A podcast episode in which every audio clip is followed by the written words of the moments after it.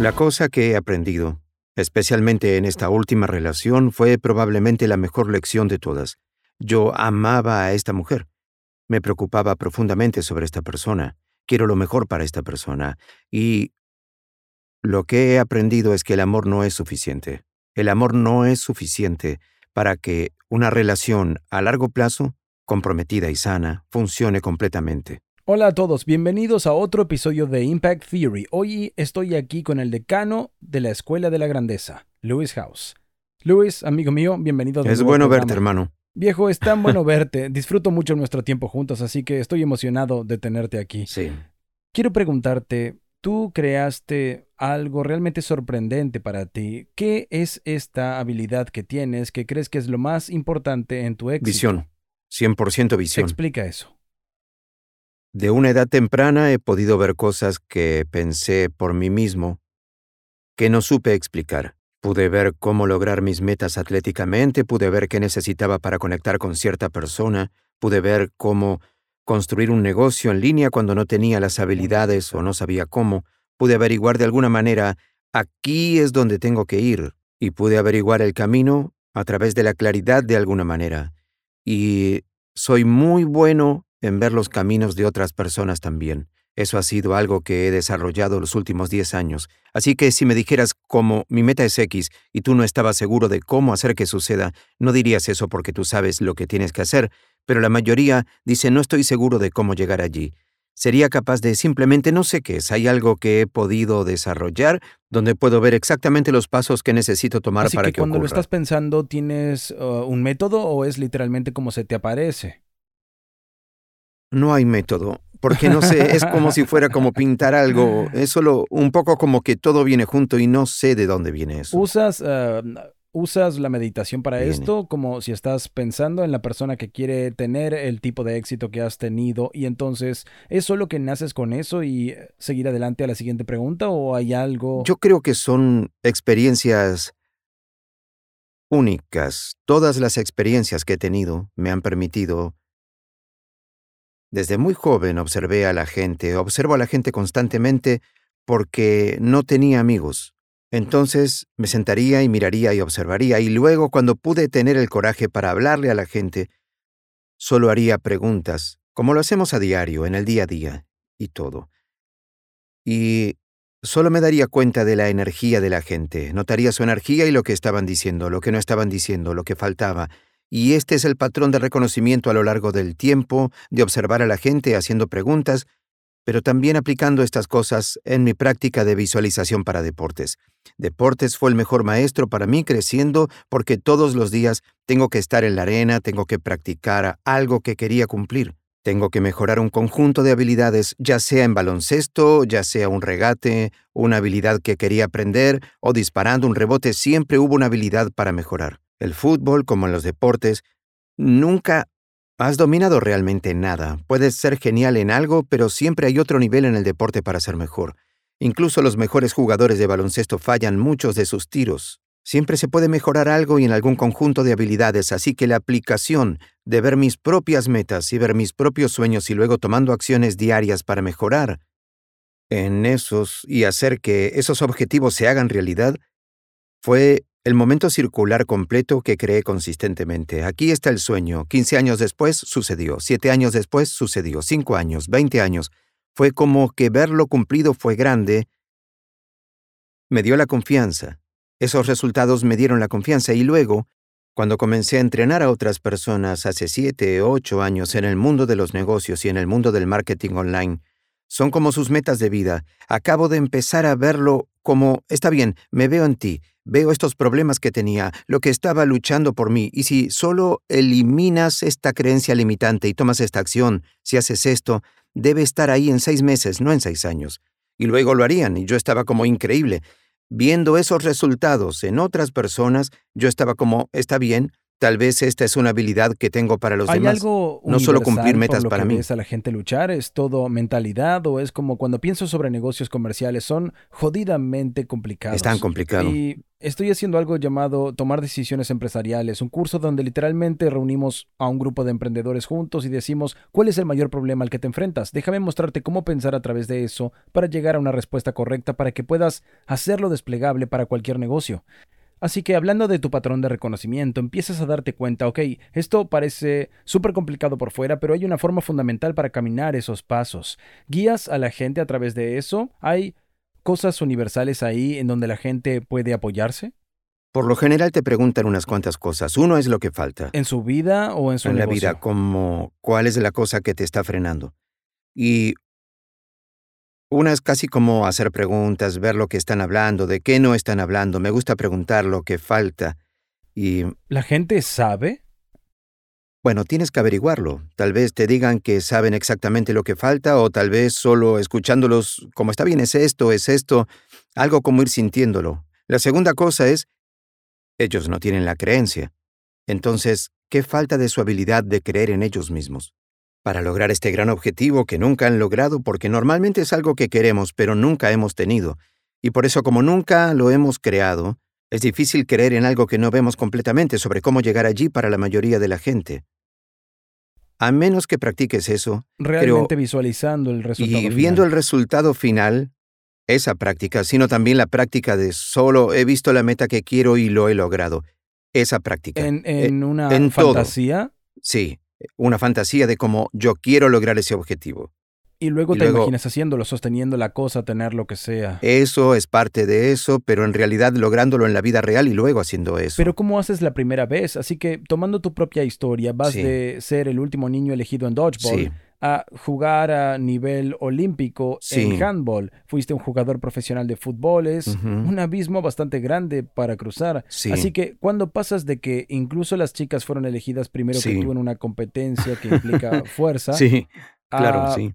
no, ah, no hay nada a lo que aferrarse. Así que ¿cómo empiezas a imaginar tenerlo? O en ese entonces tal vez eso no fue lo que te puso en movimiento. Creo que miraba muchas películas deportivas de entonces, así que recogía las cosas de las películas y algo como, está bien, tal vez Que intenté tuvieron esto. que trabajar duro esas cosas. Sí, lo que sea, o simplemente como... Porque yo no entendía eso cuando era niño. Pensaba que o Creo- tenías el don o no lo tenías. Creo que estaba... ah, Es gracioso, estaba teniendo esta conversación con un amigo ayer de que la mayor parte de mi infancia me metía en problemas y yo diría, desearía estar muerto, me enviarían a la oficina del director, desearía estar muerto, no sé por qué estoy aquí. Yo diría esto, pero entonces algo dentro de mí fue como que me llamaba, fue como impulsarme hacia adelante, es difícil de explicar. Fue algo así como en medio de mí, no en el estómago, no alto en el pecho, pero un poco en el medio era como que tiraba de mí hacia adelante, como no lo termines. Me gusta, tiene que haber una razón, va a haber algo que estás destinado a hacer. Y nunca entendí lo que era. ¿Por qué crees que vino de, lo llamaremos el diafragma? Sí, no sé. Realmente estaba teniendo esta conversación ayer porque me siento loco cuando hablo de esto, sueno como una persona loca. Sabes, se me olvida qué cultura de guerreros dijo esto, pero hay una cultura guerrera, tal vez los samuráis, oh Dios, por favor, no está mal, pero esto te dará la idea correcta de cuando dijeron que el diafragma es el asiento del alma. Interesante. Sí, muy interesante. Para Sí. mí que sentiste eso incluso de niño. Lo sentí cuando yo tenía cinco, seis. Yo recuerdo, lo sentí consistentemente a lo largo todos los días. Lo siento hoy y no sé cuál es la razón, pero siento que hay algo jalándome en cada experiencia y cada avería y error. Me está enseñando algo para mejorarme, para prepararme para algo más grande. La verdad no lo sé. Suena loco.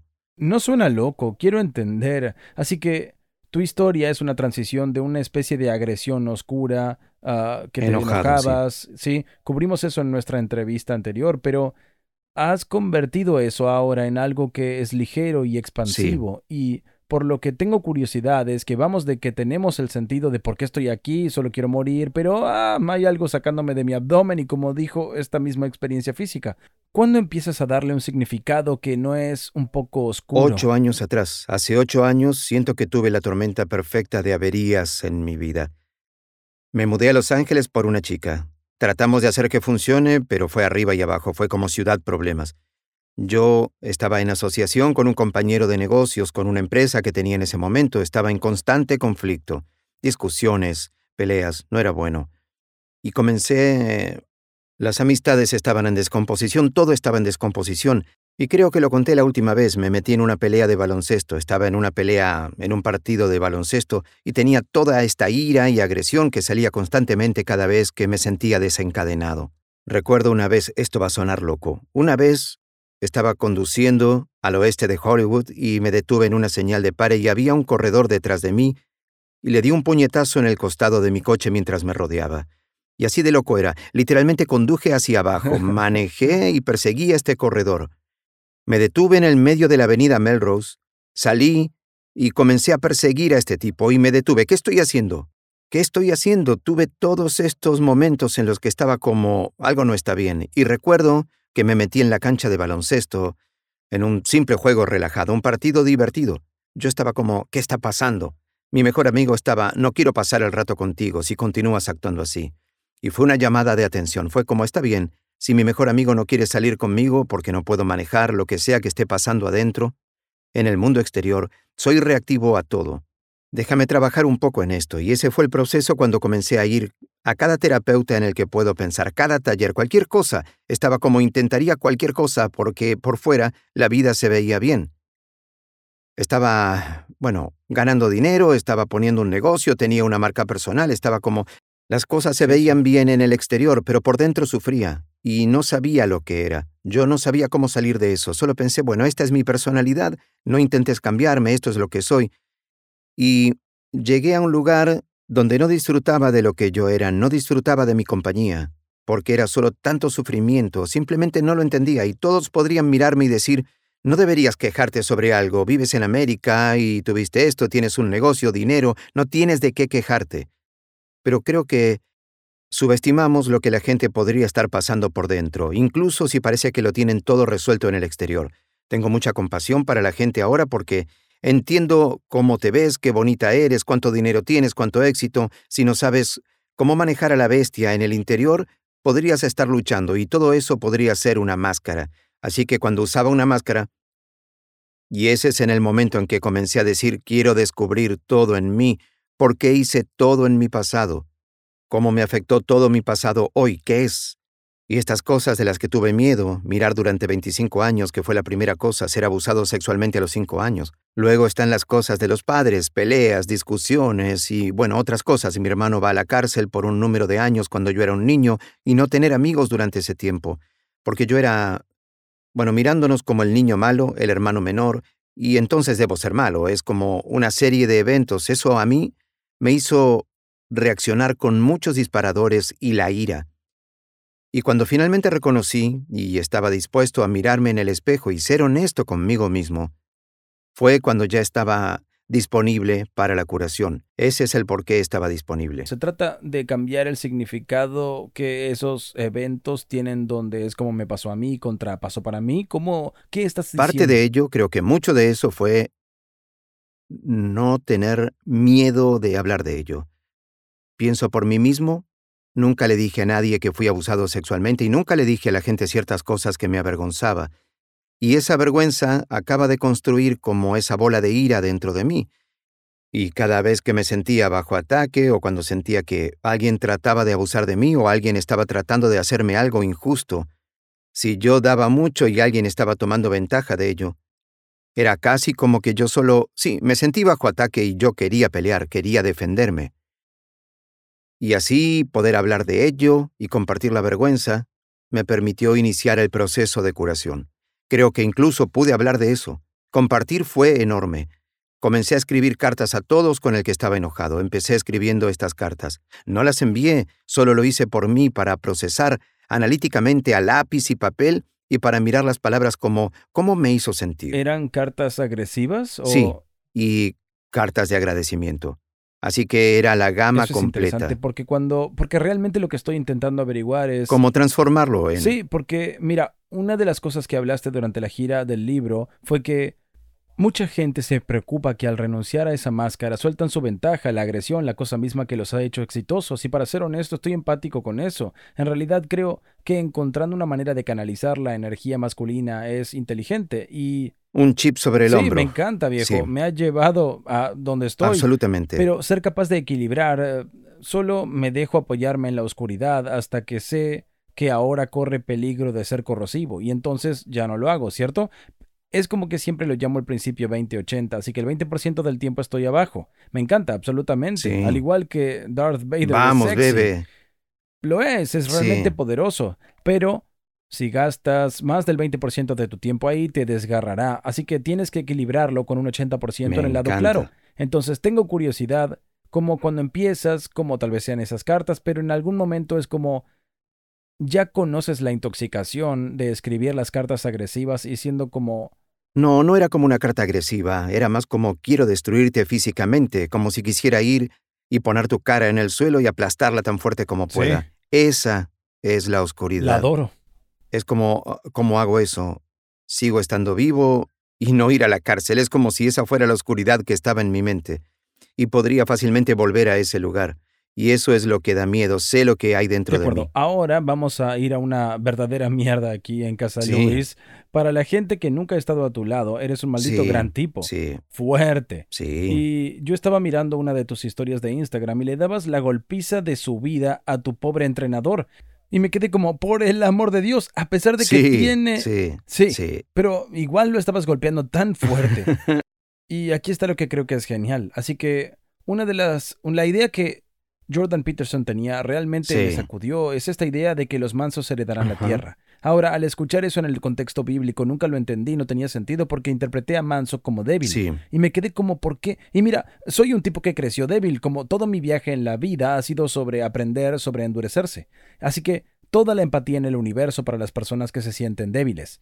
Así que eh, simplemente no pude entenderlo, estaba como, realmente lo intenté y mucho de lo bueno en mi vida viene de ponerse duro. absolutamente. Y él estaba como, bueno, si vuelves, si miras la palabra antigua real que se interpreta de manso, tal vez mejor traducido como alguien que tiene la bestia dentro, pero puede mantenerla controlada. Absolutamente. Alguien que tiene una espada y sabe cómo usarla, pero la mantiene envainada. Sí, Y dije, oh Dios mío, ahora, ahora tenía sentido para mí, donde tienes el poder Sí. que puedes golpear como un hacha. creo que no puedo recordar quién lo dijo. Pero alguien lo dijo en un podcast en algún lugar y es como un proverbio chino o algo donde es como es mejor ser un guerrero en un jardín que un jardinero en una Sí. guerra. Y cada día quiero entrenarme para estar preparado para una guerra, cualquiera que sea esa guerra, ya sea externa o interna. Y realmente creo que para mí, mi cuerpo es muy físico, necesito moverme y uh, me da tanta confianza, me da alegría, me da felicidad poder entrenar, ya sea en el boxeo o levantando pesas o cualquier actividad física donde siento que soy fuerte y puedo cuidarme solo si necesito. Espero no tener que nunca usar esa fuerza para defenderme. Espero nunca hacerlo. Pero solo saber que si alguien quisiera hacer algo, yo sería capaz de cuidarme, eso me da paz interior. Elimina la ansiedad. Me hace ir a entrar en una habitación y ver la habitación y escanearla y decir, tengo esto, no necesito sentir miedo por mí. Y la disciplina de la que hablas, de hacer algo doloroso cada día, pienso que es una de las disciplinas más importantes para cualquier ser humano. Lo que sea que ese dolor se parezca para ti, creo que debemos apoyarnos en el dolor cada día. De lo contrario, el dolor se va a apoyar hacia nosotros. Pero si nos apoyamos en eso primero, cuando pasan cosas, es como, sí, tengo esto porque hago esto todos los días. No digo que debamos apoyarnos en el dolor el 80% del día, pero una hora, 30 minutos, deberías hacer algo que te dé ganas de vomitar, o te haga querer parar, o te haga querer relajarte, porque entonces cuando las cosas suceden, vas a estar relajado. Y eso es clave para mí, así que definitivamente siento la sensación de paz en mi vida ahora mismo y es porque entreno duro. ¿Cuáles son algunas de las cosas que haces que te hacen querer parar? ¿Querer parar qué? Dijiste que debías hacer algo todos los días que te haga querer vomitar. Esta mañana yo estaba así. Una sesión a las 8 a.m. y contraté al mejor entrenador en el mundo para boxeo. Un exolímpico, Tony Jeffries, es increíble. Y estoy como, sé hasta dónde exigirme. Él sabe hasta dónde exigirme. Donde incluso hoy comencé a agacharme. En un momento pensé que iba a vomitar en el cuadrilátero. ¿Qué ocurre? Y digo, no puedo respirar. Y él dice, entremos. Yo estaba como, hijo de, está bien. Eh, y me detengo porque no he entrenado en como una semana con él porque estaba de viaje y me senté entre rondas porque hacíamos como dos minutos por ronda donde es intenso. y luego me detenía por 60 segundos y me sentaba, respiraba y meditaba. En un momento le digo, podría necesitar otros 60 segundos. Él va como, haz que esta sea tu ronda de recuperación, como apoyarse en el dolor y recuperarse al mismo tiempo.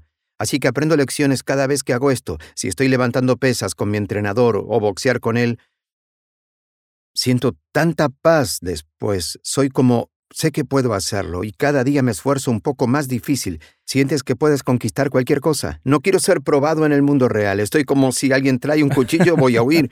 Es como, espero no tener que hacerlo, pero es solo la confianza de la práctica diaria. Así que, pero quiero decir, el ejercicio solo no es suficiente. Estuve haciendo por años el trabajo interior, el entrenamiento interior, y todo se trata del interior. Juego, como sabes, la meditación, la práctica, la visualización, las terapias, los talleres, sea lo que sea, escuchando a programas como el tuyo, leer libros, sea lo que sea, tratando constantemente de mejorar mi mente y curar el alma. Y creo que integrando el dolor del cuerpo físico diario y al integrar curación constante, y es como si pasaran cosas cada día para nosotros, donde podemos ser activados, así que vamos a estar dejándolo ir y perdonar y moverse. Más allá de eso, cuanto más hago esto, mejor me siento, y cuando dejo estas prácticas, ahí siento como que algo está mal en mi vida. Una cosa que realmente trato de que la gente entienda es que tu mente y tu cuerpo no están separados. Y es una cosa, 85% de los impulsos que viajan a lo largo del nervio más grande en tu cuerpo, el nervio vago, van del cuerpo al cerebro, no del cerebro al cuerpo. Así que eh, Lisa Feldman Barrett escribió este libro llamado Cómo se fabrican las emociones. Se trata de cómo tu cuerpo se sentirá de una manera y tu cerebro tratará de darle significado y explicar qué está pasando, pero no arranca con un pensamiento. Está todo conectado. Sí. Sí. Entonces, esa idea de fuerza y poder y poder generar fuerza es como si fuera algo real. Y para mí, recuerdo cuando ah, conocí por primera vez a mis socios en Quest, dijeron cuando te conocimos no entendíamos cómo levantabas la cabeza, tu cuello era tan pequeño. Y ¿En era serio? como, sí, porque eran como, eran como físico-culturistas. Y me llamaban cuello de lápiz y esa mierda. Y realmente me gusta. Había levantado pesas un poco antes de eso, pero nunca realmente lo había tomado en serio. Pero luego estaba cerca de chicos que eran muy físicos y empecé a levantar pesas y estaba, oh por Dios, es como una cosa completa. Un superpoder. Sí. El levantamiento. En el momento en cuanto más levantaba pesas, podía agacharme y recoger casi 400 libras. Sí, y recuerdo es una cómo locura. iría a mi esposa y le diría, puedo agacharme y recoger 400 una libras?". locura. Y luego es una cosa, ¿sabes lo que quiero decir? Se siente de una forma y consigues que la gente se enfoque porque por mucho que lo digas, y creo que es tan tan cierto que el ejercicio físico no es suficiente, pero el trabajo mental no es suficiente, como si realmente Hay tuvieras que hacerlo integrarlo. todo, creo. Y es el trabajo emocional también. Es como, has sanado el pasado, has perdonado, sigues aguantando resentimiento. Si es así, algo va a estar apagado en tu vida. Es el crecimiento mental, cómo mejorar la mentalidad diariamente, mejorando el cuerpo físico y luego, ¿estás liberando las emociones? ¿Lo estás procesando? ¿Estás integrando las lecciones que aprendiste de la ruptura anterior en esta relación o cargas con cosas del pasado? Y es como que esas tres cosas realmente se conectan. Y luego, si tienes una práctica espiritual también, creo que realmente integrando eso es algo importante. Parte de mi vida era toda física y obtuve resultados físicos y sufría emocionalmente. Entonces comencé a sanar el lado emocional y sentir paz y dormir por la noche por primera vez porque era como que, Dios mío, puedo dormir porque me desprendo de algo que estaba aguantando emocionalmente. Entonces es como, siento que no soy muy inteligente, así que déjame aprender, mejorar mi mentalidad, déjame obtener habilidades. Me siento más seguro, estoy aumentando la capacidad intelectual y yo solo me siento mucho mejor cada día sabiendo que he hecho ese trabajo. Y no es suficiente hacer el trabajo en el pasado, es un proceso continuo en el presente. acerca de ti y de los podcasts y todas estas cosas, todo lo que pasó en los últimos 10, 11 años, hemos llegado a verte evolucionar como un humano en tiempo real y pasar por rupturas y nuevas relaciones. No soy tan bueno como tú, no estuve casado por 20 años, creo que debo aprender de la manera Sí, bueno, difícil. yo, yo también tengo algunos años más, lo que puede ser la gran diferencia aquí, pero háblame sobre pasar de las últimas dos relaciones donde supe de ti al principio y pasé a conocerte. Fueron dos relaciones que no terminaron bien. Sí, Pero ¿realmente te gusta ser intencional y con la siguiente persona estas van a hacer las cosas volviendo a tu idea de visualizar cómo mapear lo que va a hacer. Eh, ¿Qué has aprendido sobre las relaciones que han hecho que esta sea más exitosa? Bueno, ya no estoy en una relación. ¿En serio? Es que no lo hemos hablado tú y yo. Hablamos esto públicamente, pero te lo comparto por primera vez. E- Es por eso que estoy sentado aquí como, ok, quiero compartir esto. Sí. Debería haberte preguntado antes. ¿Hay algo fuera de los límites? Siempre preguntas eso a las otras personas. Soy No, terrible. pero está todo bien.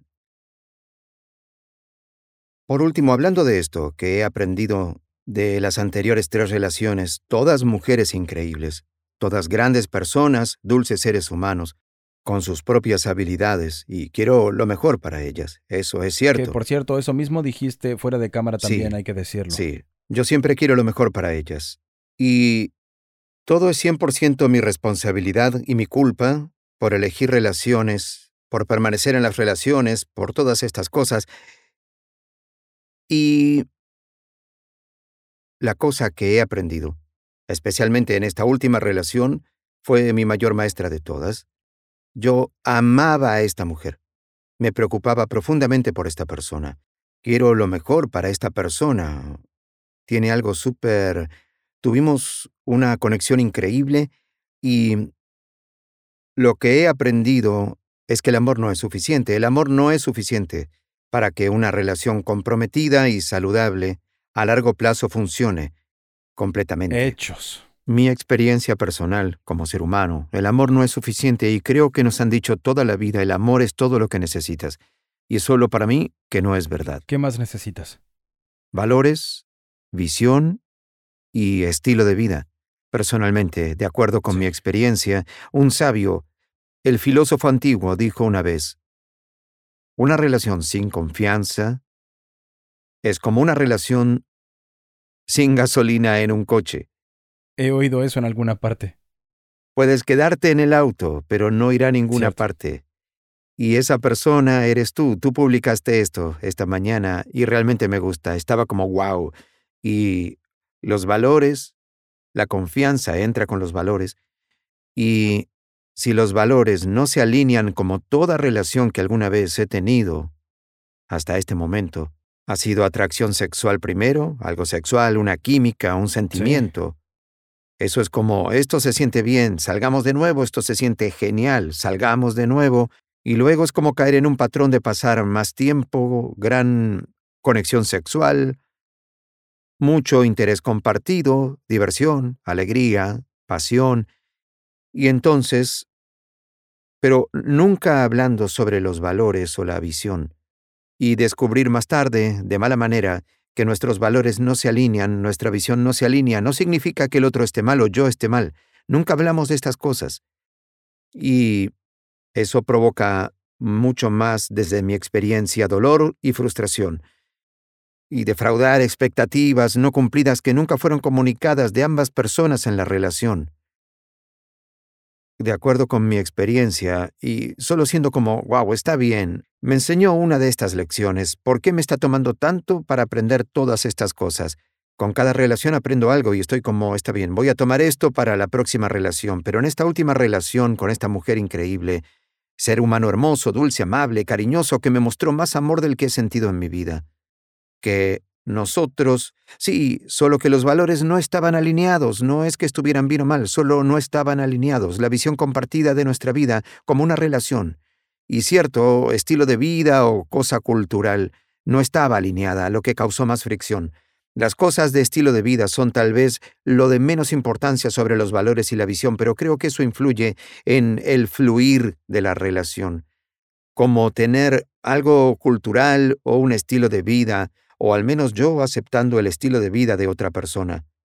Y eso es lo que he aprendido, valores, visión y estilo de vida, y no inclinarse en la conexión sexual o la química primero, sino los valores y la visión primero. Y retrasar el sexo como... ¿Cuánto tiempo? Sabes, yo creo que el tiempo es una cosa rara. Crecí Crecí con mi padre y la religión en la que me crié diciendo que el tiempo es infinito. Nunca celebré mi cumpleaños porque mi papá no me quería poner énfasis en la edad y limitarme de cumplir mis sueños al pensar que soy demasiado joven para algo, demasiado viejo para algo.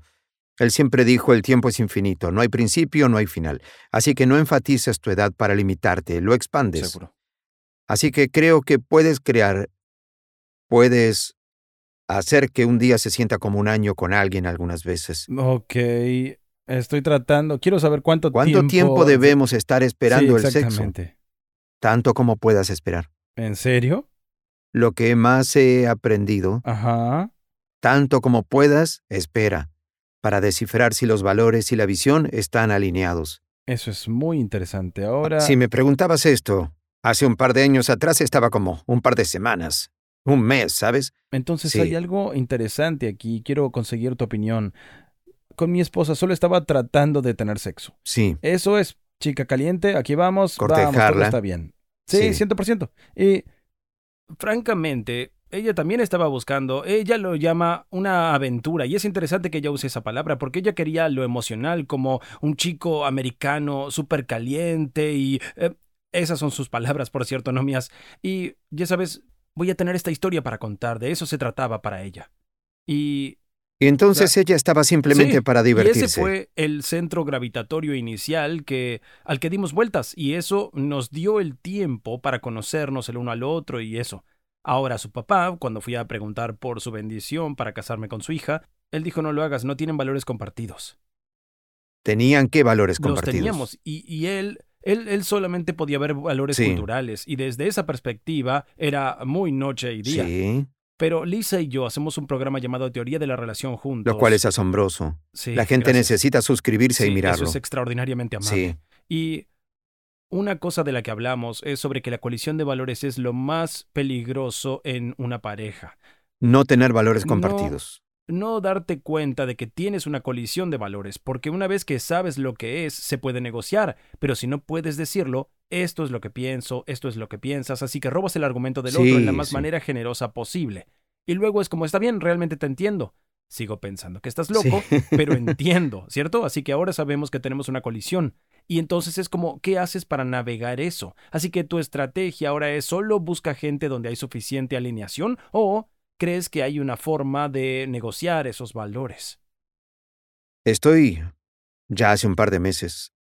No en una relación. Se dieron algo de tiempo. Pero lo que estoy sintiendo esta vez es que, y la razón por la que dije tanto como puedas esperar, que eso podría ser como un par de semanas, puede ser un mes, pueden ser dos meses, no tiene que ser como tienes que esperar a estar casado o algo así, o ya sabes, especialmente si eres una persona con impulso sexual, puede no ser tan divertido esperar. Creo que retrasar la gratificación es lo mejor y que esa química en realidad será más fuerte cuanto más esperas. Incluso si son pocos días y esperas un poco más, es como la anticipación, pero es realmente intentar escuchar los valores. Puedes incluso, yo podría preguntar, en el futuro, podría estar preguntando directa o indirectamente al igual que cuáles son sus valores y es esto. ¿Una conexión de química sexual que tengo con esta persona o también hay como algunos valores compartidos? Tiene que ser algo y alguna visión compartida. ¿Qué es la visión? Como, ¿qué, ¿Qué tipo de visión? La visión para la relación. La visión para eso como nuestra vida podría aparecer en el futuro. Soy un tipo de gran ¿Como visión. roles o qué intentamos lograr? ¿Qué es lo que queremos? ¿Cuál es nuestra misión como una relación? Algo compartido. Una visión compartida. ¿Cuándo dirías eso? Porque al principio No lo hago al raro. principio, no al principio. Tal vez le haría preguntas indirectas como, ¿sabes? ¿Buscas tener hijos? ¿Estás interesada? ¿Cuál es tu interés para el futuro? ¿Cuál es tu trayectoria profesional? ¿Qué sueño tienes? Solo ver a dónde quiere ir. ¿Podríamos compartir esto como algo en el futuro? Una vez que tienes más intimidad, entonces podrías hablar de, bueno, vamos a crear algo como una declaración de misión para nuestra relación, nuestra visión, y si están alineados es incluso la misma cosa. Si no, entonces, ¿qué nos sostiene? ¿Química Muy sexual? Que creo que es fácil para mucha gente apoyarse en la química sexual. Hablo por mí mismo, esta ha sido mi vida.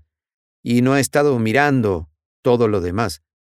Y otra vez, no es que esté bien o mal, sino que si estamos alineados, y la alineación para mí hace que todo avance, Ahora eso no significa que no vayamos a cometer errores y tener una relación que no funciona, pero es como vengo desde un lugar de alineación y tal vez solo no funcionó. No éramos los adecuados, pero estábamos alineados, así que sí, valores, visión, estilo de vida, es lo que estoy pensando.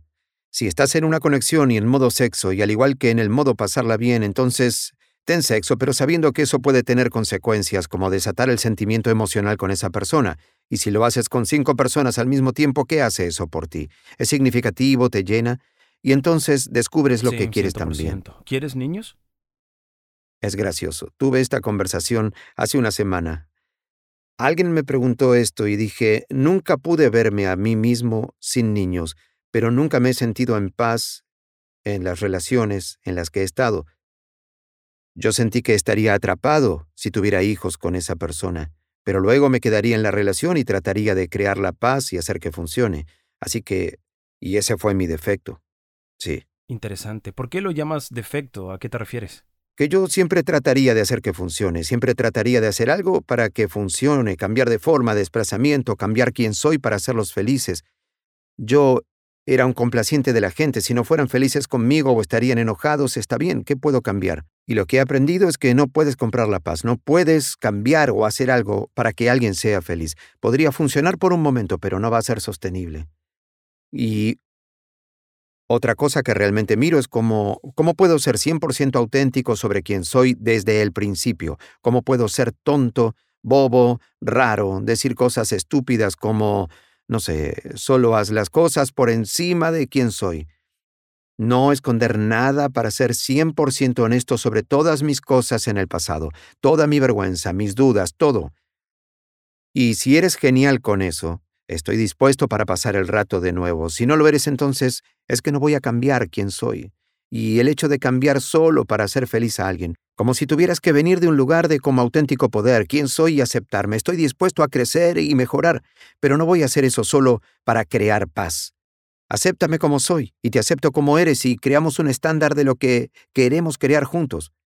Y ver si podemos cumplir con ese estándar compartido o de otra manera sigamos adelante. Viejo, estoy muy triste de que hayas tenido que pasar cualquier momento difícil, pero tu habilidad de empaquetar las cosas para personas, algo así como esto es lo que aprendí, asumir la responsabilidad, ser capaz de articular como lo que estás La aprendiendo. terapia es poderosa. Sí, bueno, eso La terapia es extremadamente poderosa. Continúa. ¿Qué hace que la terapia sea Me tan pregunto cuánto debería entrar en esto. Tanto como Quiero quieras, respetar viejo. a mi compañera anterior, así que quiero ser intencional sobre lo que digo. Aquí estábamos, teniendo algunos desafíos en la relación, pero también algunos grandes momentos. Fue como si no era como si todo fuera malo. Yo era como grandes semanas y luego una semana desafiante y no pudimos resolver las cosas donde ambos nos sentimos como, bueno, vamos a mejorar esto y seguir adelante. Y llegó el punto en el que estaba como, siento que necesitamos terapia. Me encanta la terapia, es genial cuando tenemos un mediador quien puede entender ambas partes y ayudarnos a llegar a una resolución, porque no fuimos capaces de resolver las cosas. Era una diferencia cultural. Eso que ella tenía, eso fue como, así es como lo hacemos en mi cultura, y entonces esto es lo que espero. Y yo estoy como, bueno, está bien, pero no es lo que quiero hacer. Y en este momento, ¿podemos encontrar algún lugar en el medio? Dije, vamos a hacer terapia. Creo que será genial. Eventualmente llegamos al punto donde o nos separamos o vamos a terapia, porque había algo de resistencia a la terapia durante muchos meses y yo dije, escucha, no estamos mejorando, no tenemos las habilidades para hacer esto por nuestra cuenta, así que tenemos que terminarlo o intentar otra cosa porque intentamos esto por meses. No funciona, métete en ello y nunca es sobre la otra persona. Para mí, cuando llegas a terapia es nunca sobre esto, es lo que esta persona está haciendo. Siempre se trata por qué me provoca esto y por qué ha sido el patrón de mi vida entera que esto haya sido un detonante y cómo puedo comportarme de otra manera, cómo puedo curar esta cosa que me provoca. La otra persona me provoca, ¿cómo puedo curarlo? ¿Cómo puedo asumir la responsabilidad? Y eso viene de un lugar de curación. Ahora puedo tomar una decisión consciente. ¿Quiero quedarme en esta relación o esto no es parte de mis valores y mi visión para el futuro? Pero nunca puede venir desde un lugar consciente porque siempre hay algo de dolor del pasado en cada relación. Era un dolor diferente, pero no me había curado. Y terapia fue útil y lo sigo haciendo para integrar las lecciones y aplicarlas en cada área de mi vida. Y solo tener una guía para darte ejercicios, darte cosas donde te sientes con el otro y compartir cosas en una pareja. Han ido a un lugar sagrado, escribir y hablar de cosas, solo tener a alguien que facilite y decir qué aprendiste y cómo podemos aplicar esto en la relación. Es poderoso. Un mediador en el que ambos pueden confiar y respetar. Y creo que es una cosa que si no eres capaz de darte cuenta, quiero decir que mucha gente pueden hacerlo por sí solos en las relaciones. Yo no he sido capaz de hacerlo, así que como todo lo demás que he hecho alguna vez, si quiero ser mejor, encuentro grandes entrenadores. Mi entrenador de boxeo, de levantamiento de pesas, mi profesor de español, entrenadores en deportes, trato de encontrar al mejor y decirle que soy estudiante, un humilde estudiante. Tengo mente de principiante. Déjame aprender. Humíllame. Intentaré algo, voy a fallar, bueno, te escucharé. Y creo que ese enfoque para mí ha sido un superpoder que nunca he sentido como si fuera suficientemente inteligente, o bueno, o talentoso, o lo suficientemente grande como para no recibir asesoramiento de expertos para mejorar. Y creo que me preguntaste cuál es la habilidad secreta. Creo que eso también es una de ellas, la capacidad de tener una visión clara y ver los pasos y la habilidad de tener mente de principiante y encontrarme y rodearme por grandes entrenadores y no pedir disculpas en preguntar por retroalimentación. La retroalimentación ha sido un enorme indicador de mi éxito. Voy a hablar con amigos. Oye, ¿qué opinas? ¿Es la única cosa que notas desde lejos que crees que puedo estar haciendo mejor? ¿Cuál es la cosa que piensas? Si no hubiera hecho eso, ¿todo mejoraría? ¿Qué es lo que me falta? ¿Cuál es la cosa? Les pregunto a todos. Dame tu opinión. ¿Cómo lidias con esa pinchazón emocional? He aprendido a través del proceso no era bueno en la retroalimentación hasta hace ocho años, porque yo estaba viviendo con una herida de abuso, de disparadores, de ira, de frustración. Y pasé por un taller que literalmente por días nos tuvo, no bromeo, horas y horas por día. Tenía que sentarme allí y recibir retroalimentación de todos acerca de cómo nos presentamos en ese taller. Y el espejo que somos para esa persona y simplemente como ejercicios si era cierto o no, solo tenías que sentarte ahí y mirar a los extraños a los ojos, lo que te dicen, te gusta esto, eres esto, eres esto, y ser como, ja, y notar cómo te hacen sentir. Y hacer este ejercicio una y otra vez durante días me hizo darme cuenta de que solo porque alguien te está dando la retroalimentación no significa que sea verdad, así que no lo tomes como algo personal. Ve dónde está la verdad ahí, ¿Y cómo puedes aplicarlo? No podía recibir retroalimentación hasta hace ocho años, incapaz, no podía. Yo era como, no me digas qué hacer, no quieras cambiarme, púdrete, soy mejor que tú en esto, no sabes de lo que hablas, era como muy activo. Déjame pelear, estás tratando de decirme dónde me equivoco, aquí te equivocas, aquí es donde apestas, necesitas mejorar, fue muy agresivo. Y ahora creo que es todo una práctica, es como, está bien, al principio no me gustaba y ahora tengo esto, un pequeño comentario, y comencé a aplicarlo y mirar cómo mejorar mi vida para que pueda ver el significado de retroalimentación y el valor de la misma. Recibimos retroalimentación cada minuto en YouTube o en Instagram. Es como si obtuviéramos comentarios en el diario, tú y yo, cada minuto. Algunas cosas son bonitas y algunas cosas son desagradables.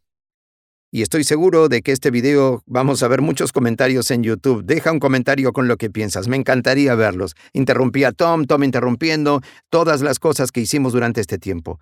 Y solo podemos asimilarlo. Bueno, esta reseña sirve y podemos mejorar. O solo tenemos que decir gracias y dejarlo ir.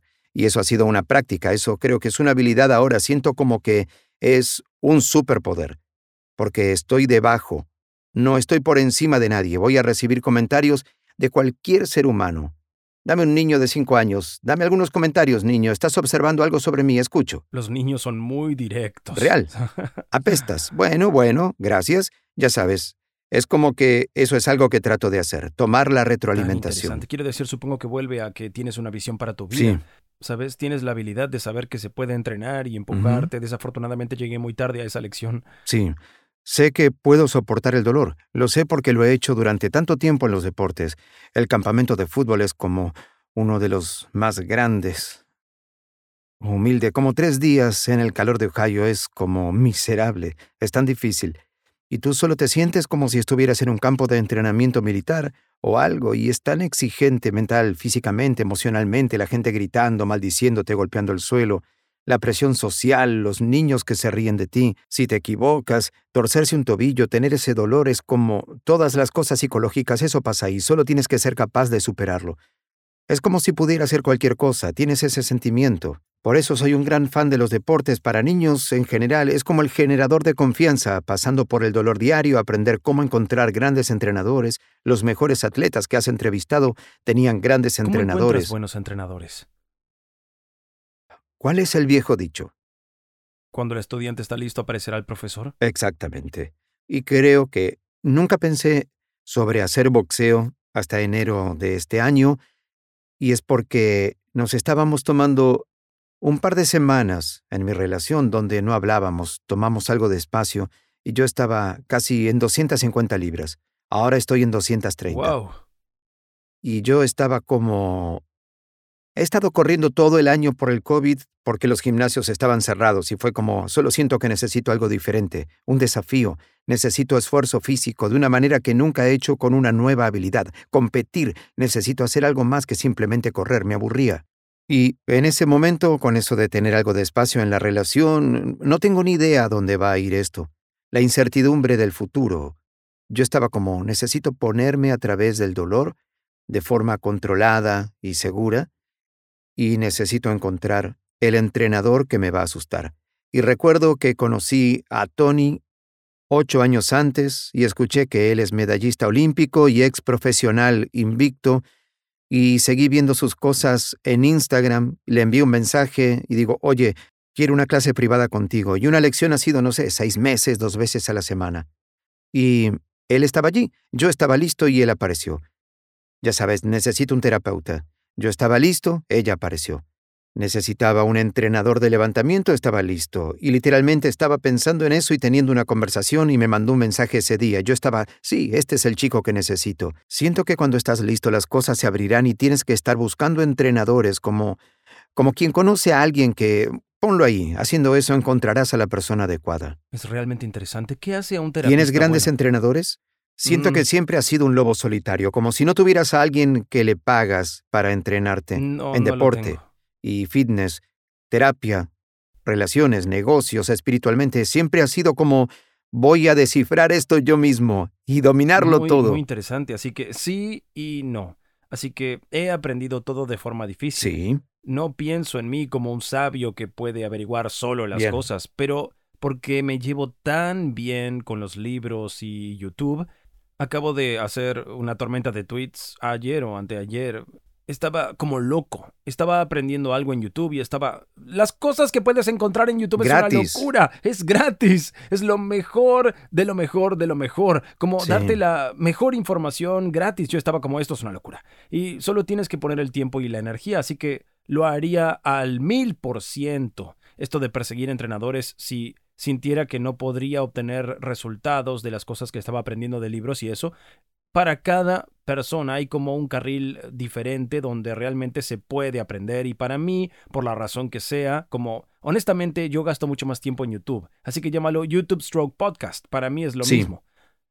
Con alguien hablando, puedo incorporar eso muy rápido lo vas a aplicar. y me obligué a aplicarlo. Así que si aprendo algo hoy, lo voy a usar hoy. Te voy Así a que- decir una única cosa. Puede ser una oportunidad. Por favor. Tal dímelo. vez el entrenamiento no sea lo mejor para ti. Como ahora que sé esto, tal vez uno acelera tu aprendizaje Quizás no. porque lo aplicaste tan rápido, encuentras la información correcta, ves cómo es, vas a aplicarlo y tomas acción. No te disculpas en tu capacidad para aplicar lo que has aprendido para obtener resultados. Si fallas, te diste cuenta y todo eso. Hay una cosa que el entrenador siempre me dará que no puedo, no puedo obtener de mirar un video o escuchar una radio o leyendo un libro. ¿Puedes adivinar qué es? Es una palabra Crítica. puntos ciegos. Y es posible que puedas ver tus puntos ciegos. Tu esposa podría ser capaz de ver tus puntos ciegos, pero hay algo cuando un maestro está trabajando contigo que tal vez tú, tal vez incluso eres consciente de ello, pero va a haber alguna cosa de la que no eres es consciente. poderoso. O quizás no lo aplicas tan rápido como deberías. Y cada vez que trabajo con Tony, mi jefe y entrenador, yo digo, Tony, ¿cuál es la cosa que necesito trabajar para la próxima vez que viste hoy? Tal vez yo era consciente y estoy confirmando algo de lo que soy consciente, pero por lo general no, porque estoy tan desenfocado en la zona y practicando. Cuando no estoy practicando, no estoy pensando en cómo, sabes que tu pie trasero nunca se volvió cuando lanzaste ese golpe o tus caderas eran un poco de esta manera. Siempre son pequeños detalles. Estoy como, está bien, quiero guardar eso y aplicarlo la próxima vez y el apilamiento de esos puntos ciegos y solo esos detalles con el tiempo, él es como, amigo, yo no sé cómo estás mejorando tan rápido. Estaba viendo un video de mí hace seis meses hasta ahora y es como, soy una persona completamente diferente porque soy consistente, porque estoy recibiendo retroalimentación, porque tengo un gran entrenador y sabe dónde están mis puntos ciegos, cuáles son, y los estoy aplicando. Si solo estuviera viendo videos, puede que no sepa que estoy haciendo esas cosas. Así que ese es mi pensamiento podría ser un experimento genial para que encuentres algún maestro con quien trabajar. He tenido entrenadores, así que he hecho, he tomado clases de guitarra, lecciones de griego.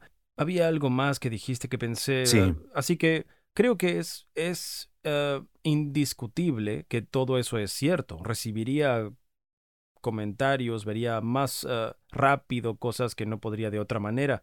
Así que ni siquiera tengo algo en contra del entrenador. En realidad, cuando tú eras cuando yo estaba investigándote de nuevo, no es que no te conozca, pero obviamente siempre investigo antes de una entrevista, y había oído que estabas tomando clases de español. Pensé rayos, porque tomé lecciones de griego por un tiempo y lo disfrutaba mucho. Y me desconcertó eso. Ah, la gente está trabajando en pequeños dispositivos traductores, solo los colocarías en tu oído. Era como, si eso va a ser una cosa, ¿para qué voy a poner esta energía aquí? Porque no tuvimos hijos cuando pensé que íbamos a tenerlos. Yo estaba como, debo ser fluido en griego. Pero ahora, en este punto, ahora los dispositivos traductores están tardando mucho más de lo que nadie habría esperado y realmente lo disfruto. Y por eso definitivamente conseguiría un entrenador. Esto aprendí durante 20 años. Quise aprender español. Ha sido como algo, una de estas cosas que me tiran, ¿correcto? Y cada año al final del año analizo o evalúo el año y digo, ¿de qué estoy orgulloso? ¿Y cuál es la cosa que no hice y que quería hacer? Los últimos 20 años han sido español. Y yo estaba como, pueden conseguir un traductor, puedes hacerlo. Y ahora es como las aplicaciones, una foto, un traductor. Y yo estoy como, sí, pero eso no significa que no, no estoy orgulloso de mí mismo. Y no estoy construyendo una nueva habilidad para mí. Estoy tomando el camino fácil, no está tan mal o equivocado, pero lo sé, y esta cosa me tira para aprender.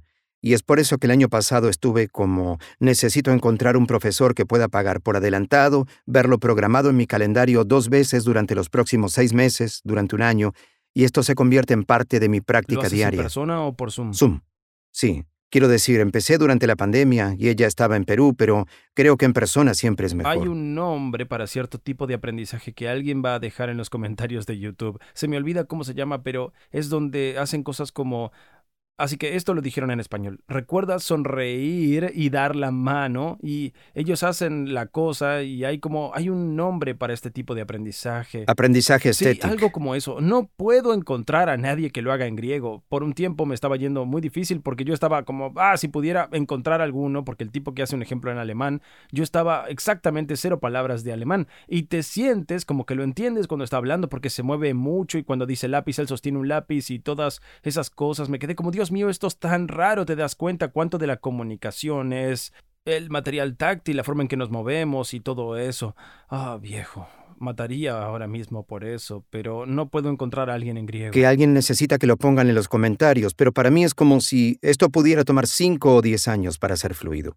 Está siendo la cosa más larga que he querido aprender, como he estado 20 años y yo cada año intento que me guste hacer una lección y obtengo las aplicaciones, que descargue el libro y esas cosas, y me detengo porque se pone muy difícil, y otras se vuelven más importantes, negocios, salud, relaciones, y me quedo como, si muero en 20 años, si no hablo español con fluidez, ¿estaría orgulloso? Y yo estaba como, no. ¿Qué estoy haciendo? No estaré orgulloso de mí mismo. Entonces háblame porque siento en nuestra industria, sea lo que sea, existe esta noción de solo dite a ti mismo que te amas y te amarás a ti mismo. Y yo pienso en realidad tienes que hacer cosas para ganarte tu respeto. 100%. Tienes que hacer cosas cada día, quiero decir, tienes que hacer cosas difíciles cada día para ganarte tu respeto. No puedo aparecer en un sofá y no hacer nada y ser como feliz conmigo mismo. Tengo que contribuir a la sociedad, voy a contribuir a la familia, amigos. Eso es lo que te hace significativo. Y nunca te inspiras por la persona que dijo, nos sentamos en este sofá todo el día y no hicimos nada, pero él vivió una vida cómoda, entonces debemos respetar eso. Bueno, Eso es respetable. Estás vivo, has existido, pero ¿qué aportaste? ¿Cómo multiplicaste tu talento para servir a algo más grande que tú o a alguien mayor que tú o algo? Y así, para mí, quiero estar orgulloso de mí mismo. Quiero estar orgulloso de las cosas que digo y siguiendo a través de esas cosas y siendo integral conmigo.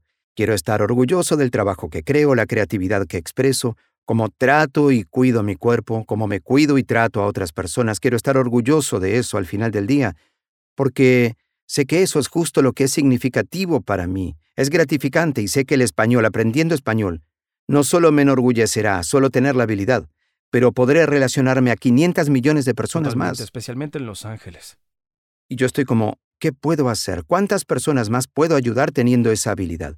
Uno, estaré orgulloso de mí, pero también podré contribuir a más personas y seré capaz de entender a más gente. No necesitaré un traductor, una aplicación. Seré capaz de hacerlo y relacionarme mejor. No perfectamente, pero mejor. Y siento que estaré tan orgulloso de mí, solo poder tener una conversación con alguien, entenderlo y luego ser capaz de ayudarlo de alguna manera. Eso valdría la pena para mí. Como los años de práctica y trabajo y esfuerzo, solo para saber que pude desarrollar una habilidad que fue difícil, me tomó 20 años para empezar y finalmente comprometerme. Podría morir como una persona feliz, saber que hice eso con cada parte de mi vida. Me encanta eso. Sí. Quiero terminar preguntándote de nuevo tu pregunta. Creo que te he preguntado cada vez que hemos estado juntos. ¿Cuál es tu definición de grandeza? Siento que tengo que decirlo cada vez más que claro. siempre lo pienses sí. bien. Descubriendo tus talentos y dones únicos para perseguir tus sueños y en esa búsqueda tener el máximo impacto en las personas que te rodean. Eso es grandeza. Eso es bastante genial. Sí. Mi amigo, Luis House, muchas gracias. Gracias. por estar aquí. Esto fue maravilloso. Chicos, tengo que asumir en este punto que ya estaban siguiendo a Luis y todo lo que hace, pero si no, háganlo. El hombre ha escrito múltiples libros muy vendidos, tiene un increíble podcast, canal de YouTube, Instagram, todas las anteriores. Es absolutamente asombroso, es un humano maravilloso dentro y fuera de cámara. Puedo dar fe de eso entre bastidores. En realidad está viviendo el camino que se presenta, que es maravilloso. Ah, sí, no te arrepentirás de ningún momento que pases con él. Y hablando de cosas de las que no te arrepentirás, si aún no lo has hecho, asegúrate de suscribirte y hasta la próxima, mi amigos. Sean legendarios. Cuídense. Lo llamamos la hipótesis del invierno metabólico, y dice que en nuestro estilo de vida en estos días siempre estamos calientes. Uso chaqueta, dormimos con cobijas, subimos la calefacción, nunca nos exponemos al frío a menos que nos obliguemos.